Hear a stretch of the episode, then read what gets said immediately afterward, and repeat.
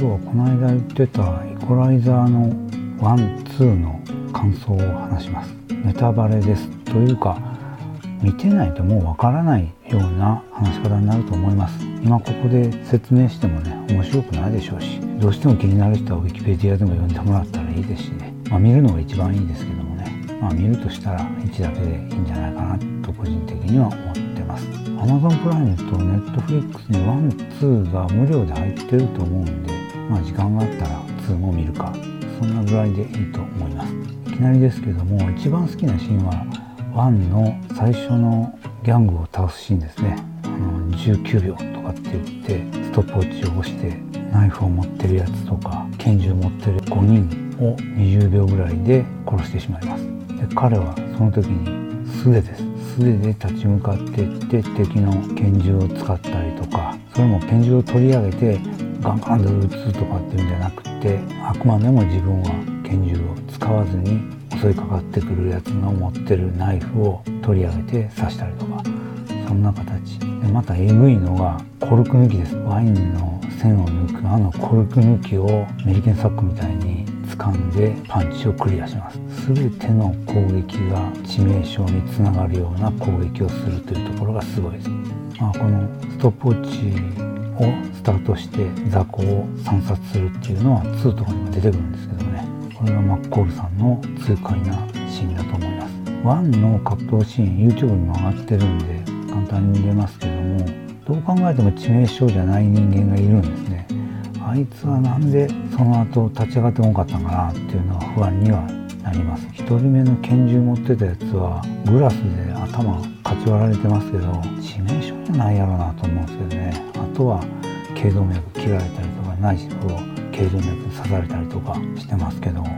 あとマッコーさんがやる体術っていうか技ですごいのは相手が突きつけてる拳銃を一瞬で取り上げてしまうという技です。それが1では2回ぐらいありまして。しかもそれが不利な立場に立ってるのを一発形勢逆転してしまうというのにつながります。そんなことできるかなっていう感じはありますよね。また取られた方が結構素直に降参してしまうっていうのも謎だったりもします。それで思いつくのはね1でまあ、悪徳警官がいて彼から情報を引き出すのに悪徳警官が車に乗った時にそれをリモコンで操作して排気ガスを車中に引き込むようにしてエンジンかけると。あの自殺とかでも使われるやり方ですからそのままほっといたら死んでしまうんですね。いうことを聞かせるっていうのはあるんですけどもその場では効果あるやろなと思うんですけどもその後落とされてた警官がすごい従順にマッコールさんの言うこと聞いてるんですね。俺はもう終わりだ。あいつらに殺されるって言いながらも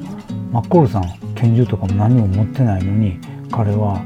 マッコールさんと一緒にロシアマフィアのお金の集積地みたいなところを教えてしまいますしマッコールさんが敵のギャングに囲まれて拳銃それも78人の人間に拳銃突きつけられているシチュエーションですら黙ってるんですね。あの瞬間に「あこいつは嘘や」って言ってしまえばその場でマッコールさん射殺されて終わってると思うんですけどね。彼はそれでも全然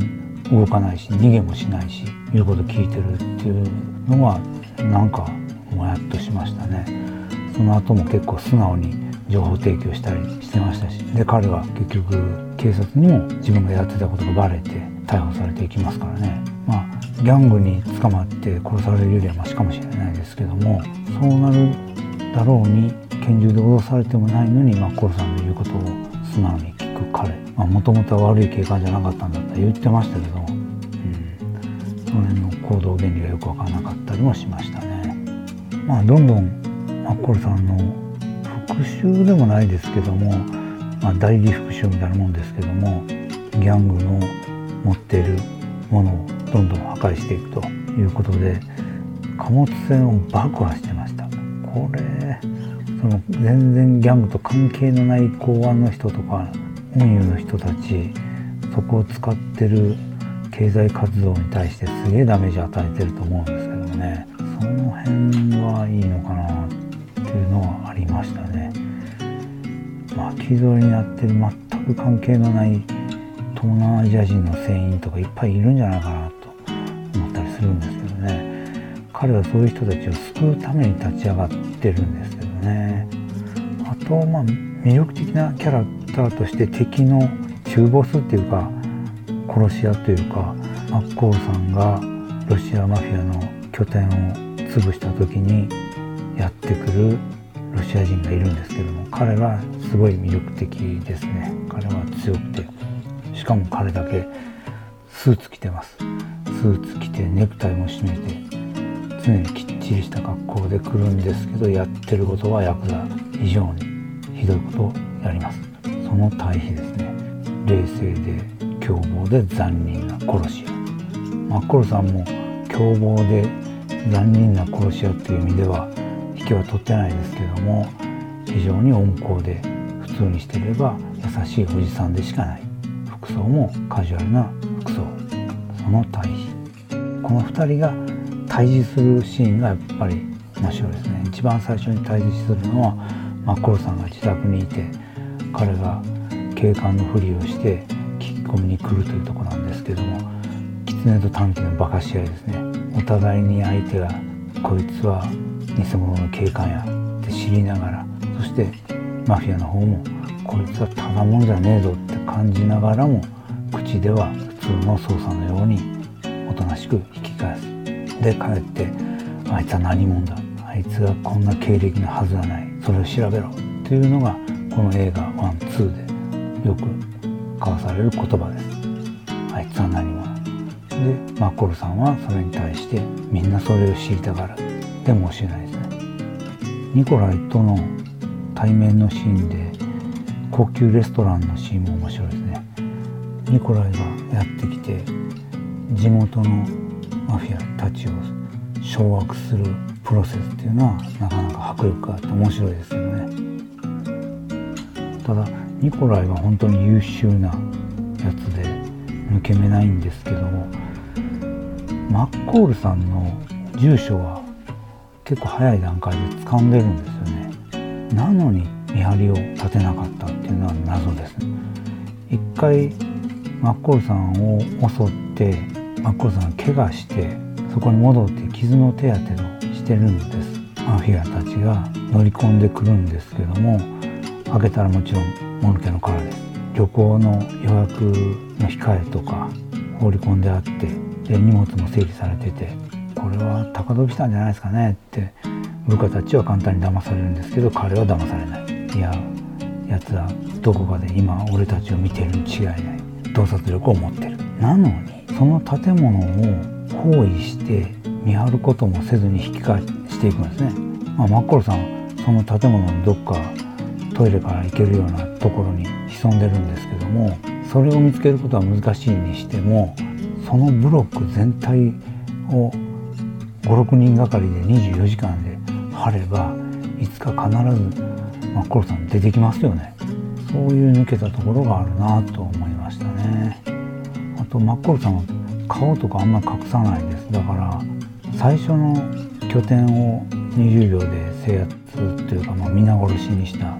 時にはちゃんとそこのレストランの防犯カメラのハードディスクは盗んで帰ってますけども周囲の防犯カメラには映ってたと。それはまあさすがに無理やろなとは思うんですけどもね。他にも例えば金を貯めてた拠点で働いてたおばさんたちに気前よく「マッコロさんからだよ」じゃないわ「プーシキンさんからだよ」って言って、ね、100万円ぐらいの束をボンボボ渡してましたけどもそんなことやったやつの人相書きが出回らないわけないと思うんですよね。もちろんそこで捕まったギャングは被害届も出さないしあれでしょうけどもそれをやった人物って何なんやと。誰なんやっていうのは当然警察は調べるはずですよね。その時にそこにいたおばさんたちとかギャングたちとかバンバン顔見られてますからすぐ人相書きもありそうなもんですけどね。それが全然感じられない。のも謎ですね。でそんだけの大事件を起こしてしかもロシアマフィアからの献金というか賄賂というか送った先のリストとか FBI に送って当然それは大スキャンダルになってるはずなのに世間はそれの出どころとか全然詮索しない。それも謎っちゃ謎ですよね。まあこれはどんなやつでもそうですよね。ジョン・ウィックにしたって何したって街中で大変なことやって人ボコボコに殺してるのにそれに関わった関係者の捜査が甘いとかあるいはマスコミがねそもそも騒がないっていうのは謎ですよね。彼らが人助けして助けられた人が黙ってないですよね今時。まだこの間ワンの時はでもいや SNS はあったはずでしょうけどもそれは大して話題にもならないしマッコールさんが携帯で動画撮られててそれがインスタに出回ったりとかもしてない。あと一番謎だったのは最後まあプーシキンを殺すシーンですけども相手が電気をつけたら感電するように床を濡らしてそこのところに配線を垂らしとくっていうようなまどろっこしいことをやってるんですけどもそんなうまくいくかなって思ったりなんでちゃんとその目を刺したのに見届けてから帰らんかったかなっていう気がしましたね。マコロさんがその宮殿みたいなとこから引き返していく時にその途上で仕留めたであろう手下どもがもう数十人ボスには感電してなんかええって感じはしました。まあ、映画についてじゃなくてウィキペディアの記載についてなんですけども人物紹介のとこでラルフマッコールの同僚警備員になろうとしているがトレーニングに打ち込まずダイエットに失敗するなど不真面目仕事を辞めて母親が経営しているレストランで働くと書いてあるんですけどもこれは大きく違ってます。彼が店を辞めるって言い出したのはロシアマフィアの手先が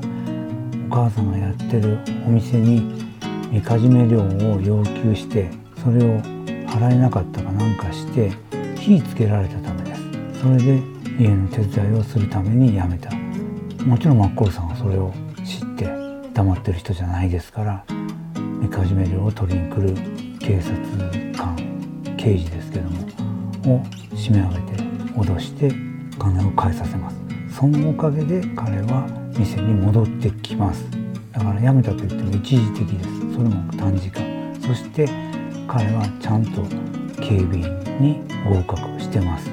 だからマッコールさんを呼び出すために人質に取られた人たちを助ける時にマッコールさんの手伝いをしてます。そしてマッコールさん頼まれて何秒後にあそこのメイン電源を入れるんだって言われたところで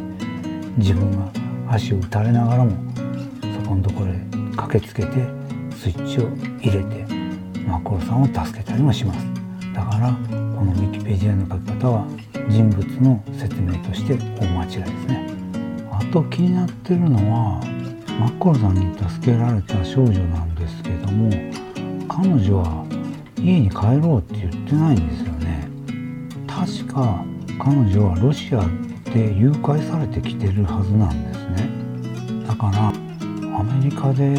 保護を願い出て